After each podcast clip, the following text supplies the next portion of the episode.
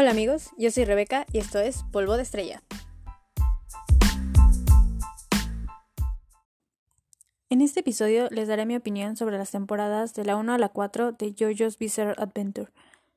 JoJo's es una serie de manga escrita e ilustrada por Hirohito Araki y tiene su adaptación en el anime desde el 2012. Antes de empezar, me gustaría recordarles que todo lo dicho aquí es enteramente mi opinión. Tú puedes pensar diferente y está bien, también que va a estar lleno de spoilers, así que estás escuchando esto bajo tu propio riesgo.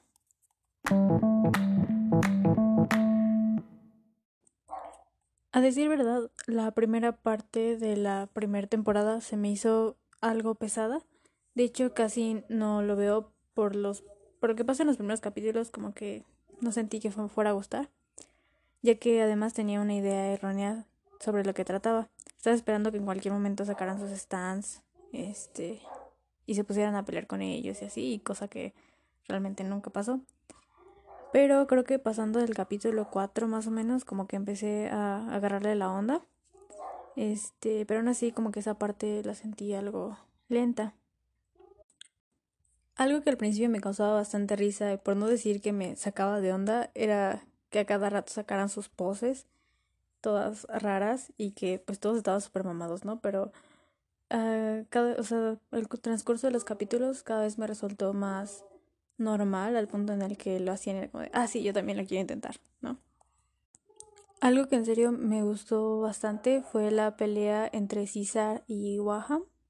Este, o sea, todo en su pelea fue como, no sé, me gustó bastante y luego que, aunque ya César sabía que era su final y que estaba a punto de morir, aún así hiciera un último esfuerzo para quitarle el aro que tenía el antídoto que Joseph necesitaba y pues ponerlo en su burbujita y que llegara a él, ¿no? Eso se me hizo un acto bastante, no sé, como humano, no sé, de compas, porque, o sea, si bien al principio Joseph y César no se llevaban nada bien, era como de, ay, ¿este qué, no?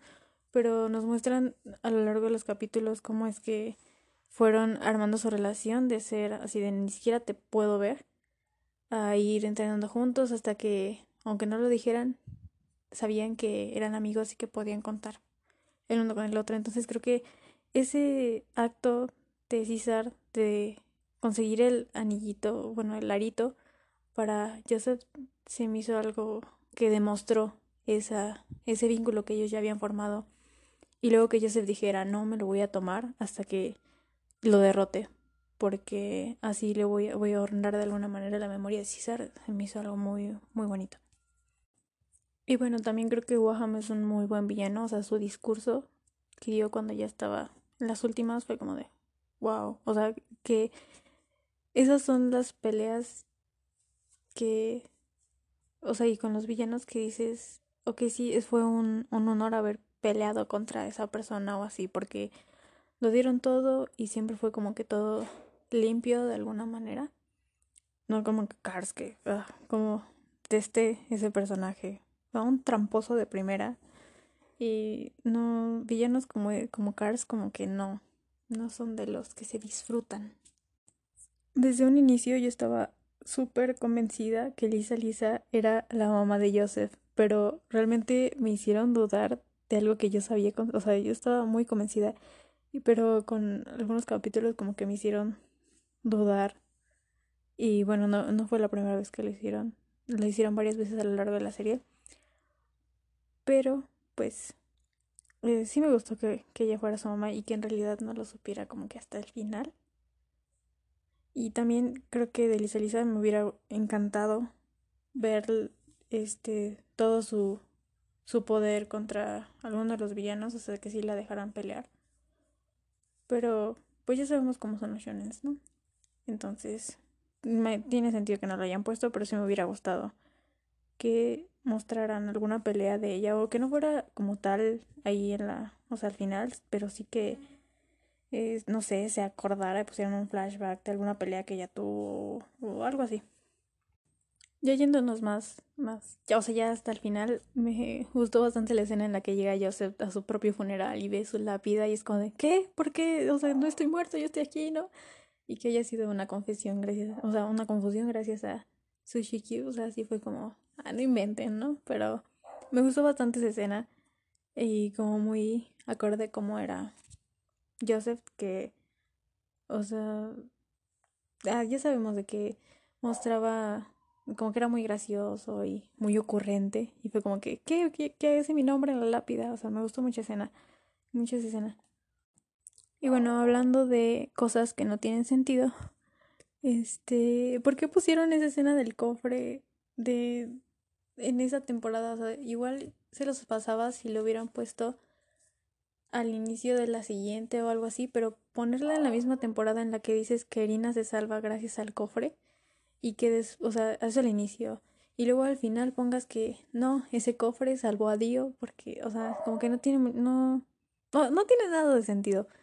Y creo que el que lo pusieran en esa temporada fue peor. Les digo, todavía si lo hubieran puesto al inicio de la siguiente. O sea, como dices, ah, bueno, pues ya pasó, ya es otra temporada, ¿no? Pero no, lo pusieron en la misma. Entonces, mm, pero imagino que fue porque querían que Dio regresara y no encontraron la manera de, aparte de ese cofre de que ha sobrevivido en el fondo del mar por 100 años, ¿no? Pero pues eh, no sé, hubieran hecho algo para que realmente tuviera sentido el regresar a Dio y no, no por eso.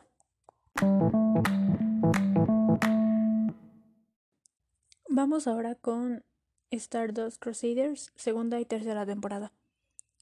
¿Recuerdan lo que decía hace unos momentos con lo que me hacen dudar de mí? Bueno, pues aquí lo hicieron de nuevo. Cuando le disparan a Adol, yo dije, no, o sea, eso realmente no, no puede estar pasando que, que ya con eso se muera. O sea, por Dios, es Abdul. Como con un, una puñalada y ya con eso. Mm, o sea, yo sí estaba pensando, debió de haber alguna manera en la que logró esquivar el balazo. Este también de que la manera en la que actuaron este Yotaro y Joseph, así como de no, pues sí ya, ya le hicimos su ceremonia, ¿no? Ya, ya fue como que dije, aquí hay algo raro, o sea, no, no nos están diciendo algo. Entonces pasaron los capítulos y no nos daba noticias de él. Sí fue como de, ¿y si sí se murió? O sea, si realmente no hubo una manera en la que esquivara el balazo y si se murió. Y luego ya pasó lo de que le encuentran en la en la isla y ahí cuando Joseph dice, sí, cuando lo eh, contacté la última vez, este, estaba aquí. Y dije, ah, es Abdul. O sea, en serio que y dije, es él, sí. Y este, cuando ponen que alguien los está observando y que luego él dice que papá, o sea, cuando yo escuché la voz, yo dije, sí, sí es él. O sea, ¿por qué me están queriendo chamaquear como siempre? Sí es él. Y pues ya, pues, sí era, ¿no? en estas temporadas hubieron unos capítulos que me gustaron bastante porque fueron como bastante cómicos y fueron en el que hacen a Kakyoin y a este Yotaro niños y cómo nos muestran que Yotaro desde chiquito era así bien pro con los golpes y todo.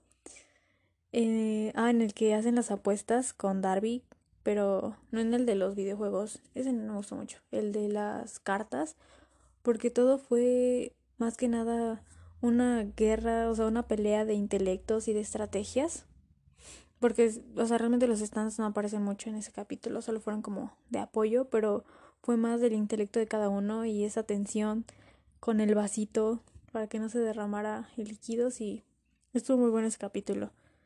También en el de los imanes y que hacen que Abdul y Joseph estén en situaciones algo incómodas, también ese me pareció bastante gracioso. Lo que sí es que la segunda la, la segunda parte de Stardust Crusaders, o sea, la tercera temporada, se me hizo un poco repetitiva al principio porque teníamos de la segunda temporada que, o sea, nos introdujeron que había cierto número de villanos que tenían que, bueno, sí, de secuaces de Dio y que tenían que pelear contra ellos y todo eso, pero mm, fue, o sea, termina con que ya llegan a Egipto, o sea, ya están ahí a, encontrarse nada con, con Dio, entonces yo ya estaba esperando, no que esos 24 capítulos fueran contra Dio, obviamente, pero que nos volvieran a decir, no, ¿saben qué? Que les faltaron estas cartas, o sea, estos secuaces que representan tales cartas, como que dije, ay, otra vez, pero sí me gustaron, o sea, de hecho creo que me gustaron más los que presentaron ya en esa parte que en la anterior, pero sí al principio sí fue como de, ay, un, poco más de lo que ya vimos, ¿no? Pero aún así estuvo bueno. Y vamos nuevamente con la muerte de Abdul. O sea, aquí yo sí estaba como sucedió tan rápido, o sea, luego, luego de que entraron, lo jala esta cosa negra. Y dije, no, o sea, lo mismo que con el palazo, o sea, dije, no, debe de haber, van a encontrar una manera de sacarlos de ahí, también ahí, que, o sea, en un principio decía, ay, pinche perro, este, pero después, creo que fue después de que tuvo su capítulo en la pelea contra el águila, creo que ahí fue cuando dije, oh, no es solo un perro, ¿no? O sea, sí tiene ahí su, digamos que su personalidad. Entonces yo estaba esperando que a lo mejor cuando derrotaran al usuario lograran sacarlos de alguna manera, pero pues sí, fue como de, ay, Abdul, porque otra vez yo dije, o sea, esto, o sea, ni siquiera peleó. Yo sé que o sea, por el poder que tenía Abdul, a lo mejor lo estoy poniendo muy arriba, pero yo siento que si hubiera podido hacer más, de haber conocido a lo mejor previamente los poderes de, de ese stand o no sé. Pero pues fue algo de cierta manera que se iba mucho con el personaje, el dar la vida por sus compañeros, ¿no? Entonces por esa parte pues siento que estuvo bien y digo no iban a poder salir invictos de esas, desde, o sea, contra Dio, ¿no? Y si iba a haber bajas. No esperaba que Abdul fuera una de esas bajas, pero bueno. En cuanto a la muerte de Kakyojin, sí no sé bien cómo sentirme porque no era un personaje que me cayera bien, pero era, o sea, como que no tenía nada que ver con todo eso, de alguna manera, porque, no sé, Joseph y Yotaro estaban en eso, porque pues obvio para salvar a su madre y a su hija, ¿no?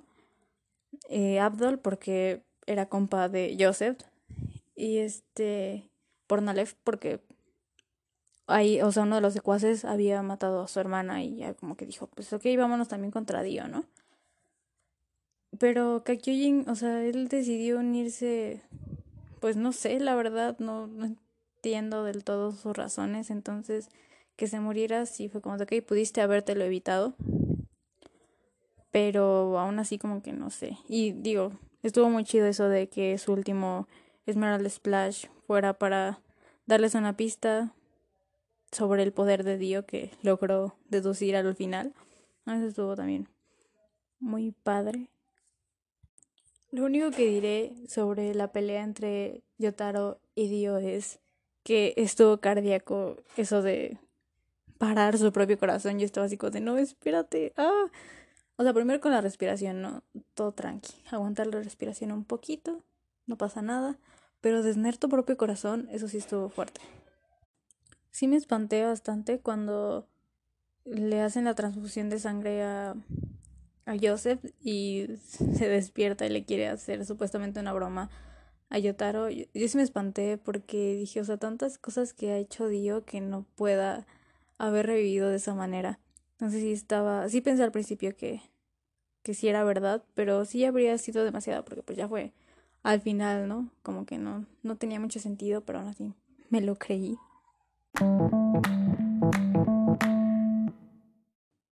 Ahora la cuarta temporada.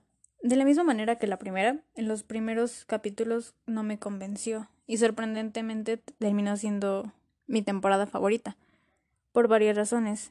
Entre ellas fue el hecho de que fue un poco menos seria que las primeras, ya que no había como tal una meta, entre comillas, desde un inicio.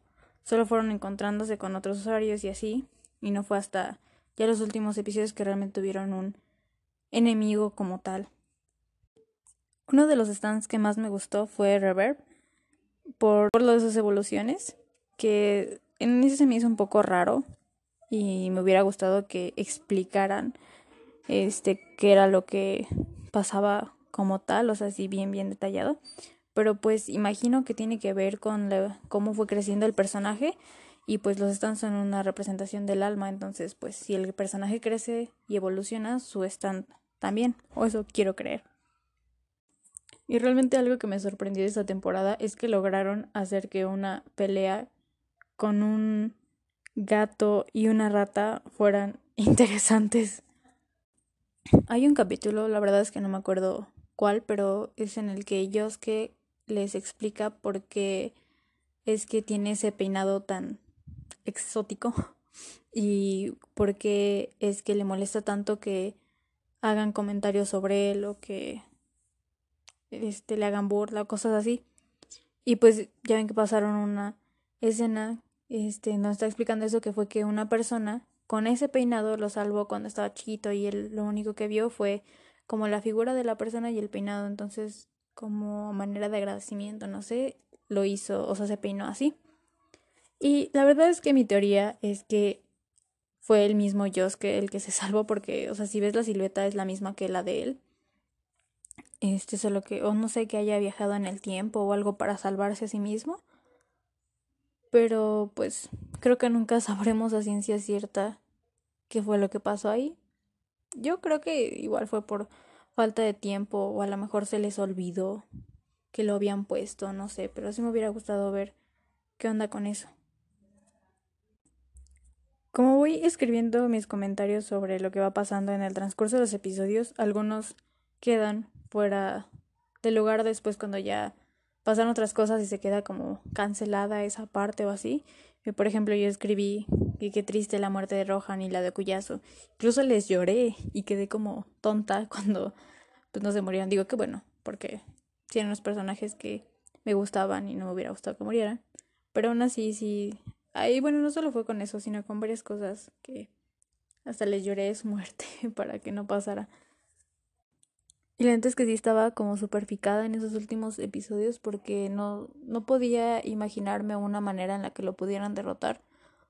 O sea, no porque quisiera, no porque su, o sea, pensara que este personaje, no me acuerdo el nombre, eh, era como así invencible y superpoderoso, pero con las capacidades que veía así como en el grupo y lo que estaban pasando, o sea, la verdad es que estuvo complicado eso de, de cómo lo vencieron porque cada vez que, o sea, el pobre este niño lo los traumaron a ver cuántas veces explotaba Rohan enfrente de él y él no podía hacer nada, ¿no?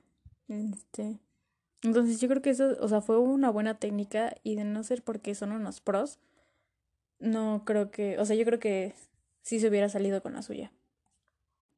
Me gustó bastante que pusieran esa parte del callejón en donde estaba Remy.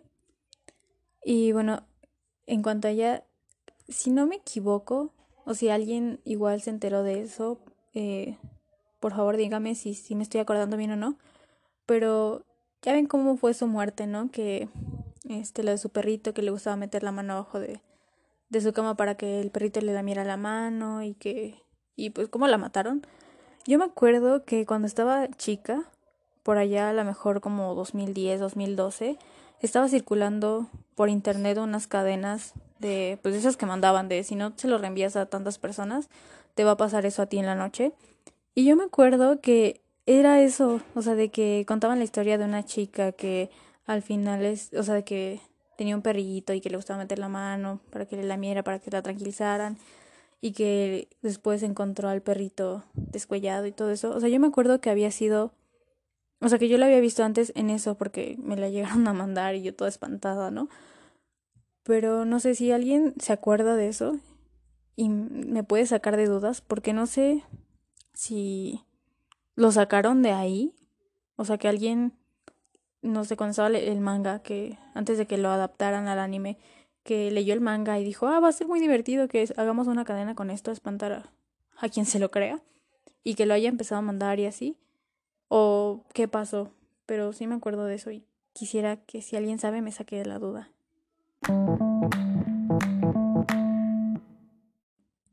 La música es algo que me resulta demasiado importante y sobre todo los openings y los endings porque no me van a dejar mentir cuando digo que algunas veces resulta decisivo a la hora de que estás viendo algo, si lo continúas o no, ya que por lo menos yo en varias ocasiones le he dado la oportunidad a ciertos animes simplemente porque su opening me encantó.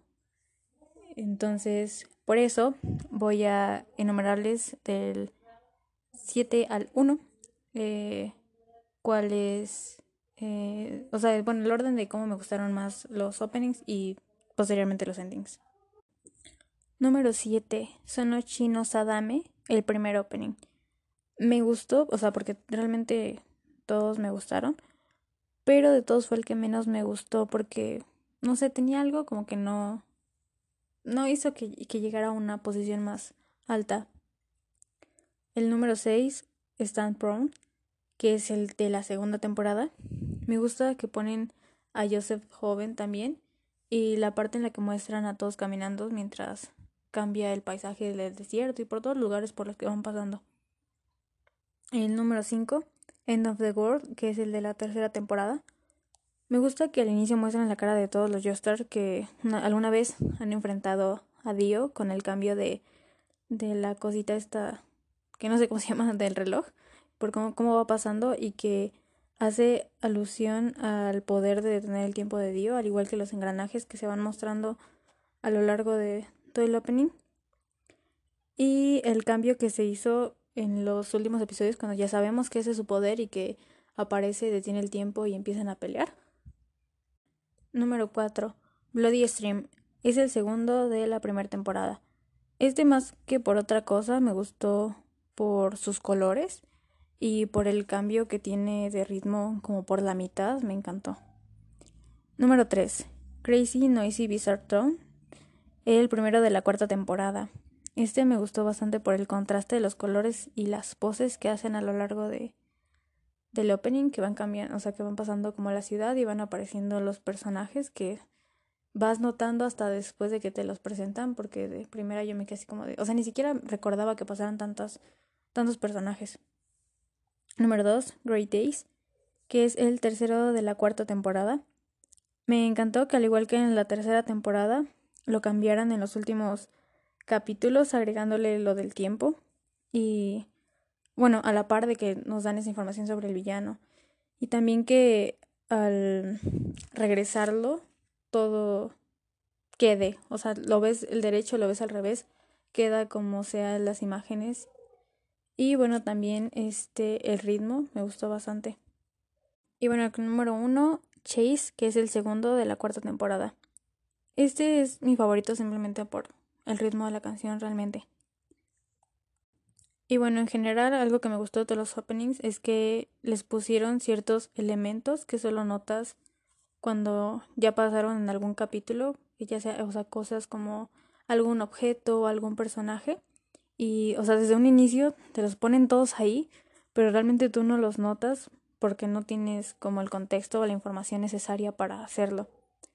Y es algo que hacen en muchos animes, en muchos openings de animes, pero como que algunas veces lo hacen demasiado descarado, entonces desde un inicio puedes encontrarlos todos y pues, te spoilas todo el anime. Y es algo que no, no hacen aquí porque lo hacen como bastante sutil. Por ejemplo, casi al final del segundo de el segundo opening de la primera temporada, Joseph se pone la cosa esa de la cabeza que se ponía César pero, o sea, no le encuentra sentido hasta que pasa el capítulo en el que César se muere y él se lo, y Joseph se lo pone.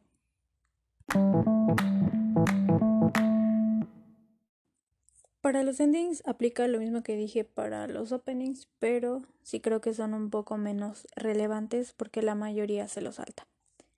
Número 7, Whole Horse and Boing. El número 6, Oingo Boing Brothers. Si les soy sincera, ni siquiera sé por qué pusieron estos dos endings. O sea, a mí en lo personal no me gustaron para nada. Número 5, Roundabout eh, la parte 1 y número 4, Roundabout la parte 2, que son los de la primera temporada. Y ya sé que son los mismos, pero me gustaron más la, como las imágenes que pasan en el segundo que en el primero. Y no me enteré que hacían memes de, con esta música hasta que mi hermana lo escuchó y me dijo.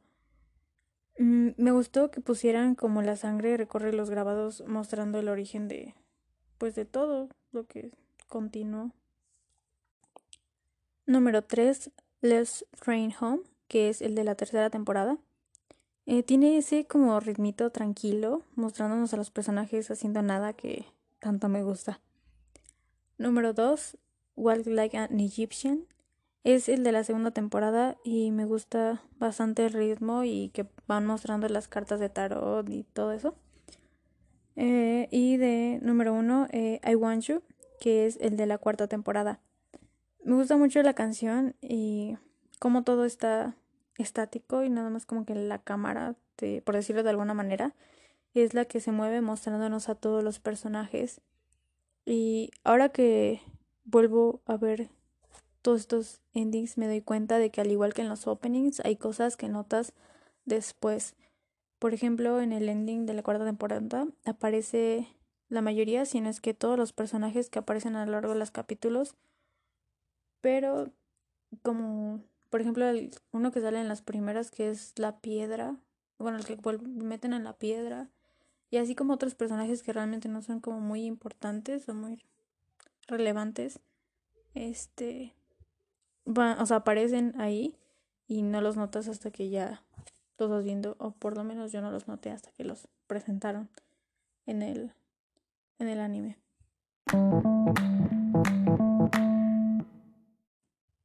Empecé este anime sin tener una mínima idea sobre lo que trataba.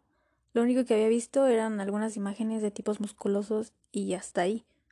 Por eso en un primer instante no me llamaba mucho la atención. Y me recomendaron específicamente la cuarta temporada y me dijeron que se podía ver en desorden. Así que vi el primer capítulo, pero tenía como todavía esa espinita de que no lo estaba viendo en orden. Así que Regresé a la primera parte, pero como ya comenté, los primeros episodios no me engancharon, así que decidí ver la cuarta temporada y como eh, me gustó bastante, o sea, yo terminé de ver la cuarta temporada y dije yo necesito saber más de JoJo's y de cosas que por no haber visto las otras temporadas no entendía, por ejemplo, medio sabía quién era Dio porque pues vi creo que los primeros dos de la primera temporada. Pero no sabía lo de la otra señora que mencionaron ni, ni nada de eso. Entonces dije pues ahora sí, vamos a ver eh, las otras temporadas. Y bueno, en cuanto a si se puede ver en orden o no, yo diría que sí se puede, pero yo personalmente no lo recomendaría porque, sobre todo si, si te quieres ver las otras temporadas, porque si, a pesar de que no está muy relacionada la última parte, o sea, ya no está, por ejemplo, que tienen que derrotar a Dio como tal a él, este, hay varias cosas con la, o sea, que sí entiendes más eh, si ya las viste las otras. Además de que podría arruinarte, entre comillas, algunas cosas como las muertes de algunos personajes, o más bien sus no muertes, porque como yo ya sabía, por ejemplo, que Joseph salía en esa, o sea, ya como un viejito y todo, pero sí salía cuando, según se muere, en la tercera parte, yo estaba como de, no, a ver, ahorita, ¿qué, qué salen, con qué salen para revivirlo, no? Porque yo ya sabía que aparecía. Entonces, sí, por esa parte creo que no recomiendo este verla en desorden. Pero pues sí, de que se puede, se puede. Y bueno, por lo mismo de que vi primero la cuarta temporada, cuando estaba viendo la primera, yo estaba esperando a ver a qué hora salían sus stands, porque pues realmente yo no sabía ni siquiera que iba de vampiros o algo así. Y como en la cuarta nos muestran como los stands, yo dije, ah, pues las otras temporadas van a aparecer también, ¿no? Y bueno, también no dejaba de pensar lo útil que sería el stand de Yosuke en todas esas peleas, cuántas vidas se hubieran salvado de, de ser así, pero pues igual fue por eso de que yo ya lo sabía que, que había stands con ese poder. En cuanto a los protagonistas, o sea, los yoyos, creo que todos tienen su carisma y todo, pero Sinceramente no creo que ninguno le gane a Joseph. O sea, es que no sé si solo soy yo, pero a mí desde un inicio o sea, cuando estaba viendo la primera temporada, dije, por él estaba valiendo la pena, ¿no? Este, y bueno, también yo es que me gustó bastante porque, no sé, este Jonathan se me hace como muy recto, o sea, no hay realmente muchas personas, o yo no he conocido muchas personas que sean así de, de que hacer todo bien. Y, o sea, después de ver ese personaje nos muestran a Jonathan, digo, a Joseph, que es como de, vamos a aplicar mi último recurso, huir, ¿no? Entonces, como que sí se muestra mucho el contraste. No sé si a lo mejor por eso me gustó tanto ese personaje. Y también, por ejemplo, tenemos a Yotaro, que no digo que sea un mal personaje, pero como que es muy serio para mi gusto.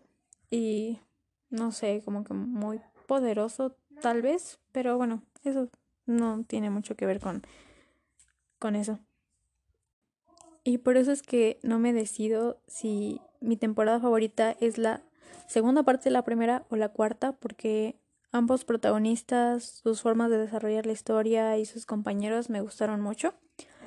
Pero creo que sumando los puntos de, o sea, no solo tomando eso de los personajes, sino tomando, por ejemplo, los openings y los endings, como se pudieron dar cuenta, están en primer lugar los de la cuarta temporada, entonces creo que por eso la haría mi temporada favorita. Y bueno, con decirles que al principio estaba tan confundida con todo lo de los yoyos y que no sabía qué onda con nada, que para empezar creí que Dio era amigo de, de Jonathan. O sea, como había visto una imagen este de ellos dos juntos, yo dije, ah, pues son compas. Y cuando iniciamos, y luego, luego, este Dio está como de, ah, maldito Jonathan. Este, yo dije, ok, ¿qué pasó? ¿A qué hora se vuelven amigos? no, y pues nunca pasó.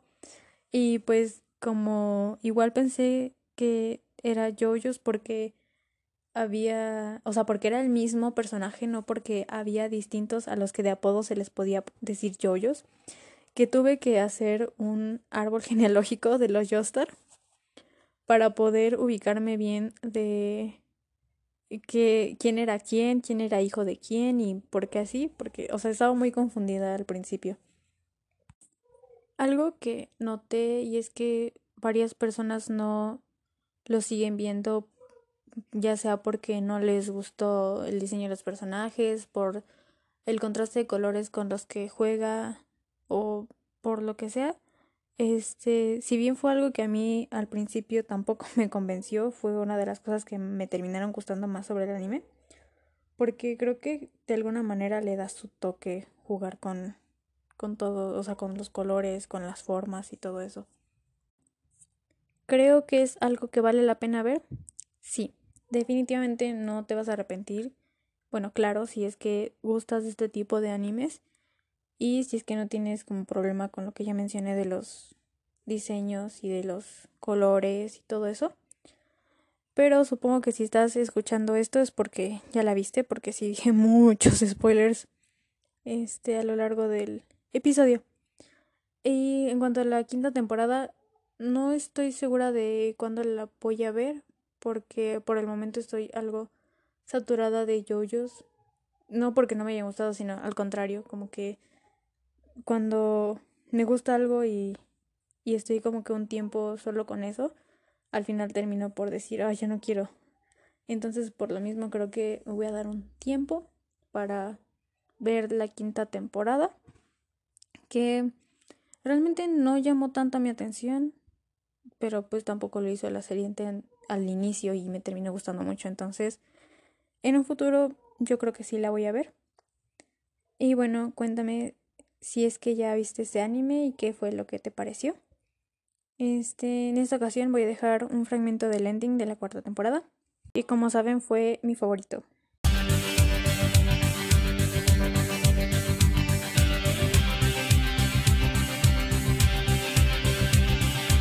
Anytime I need to see just close my eyes And I am a feeling, a in the my spine like a chicken I don't need to try to And if it happens again, move so slightly To the arms and the lips and the face the human of all that I need to, I Eh, bueno, si te gustó, te invito a seguirme. Mis redes sociales se encuentran en la descripción. Y no olvides que si tienes alguna sugerencia, comentario, siempre me pueden contactar por Twitter o por Instagram. Y cuiden cuídense mucho y tomen sus precauciones. Eh, por mi parte, eso es todo. Adiós.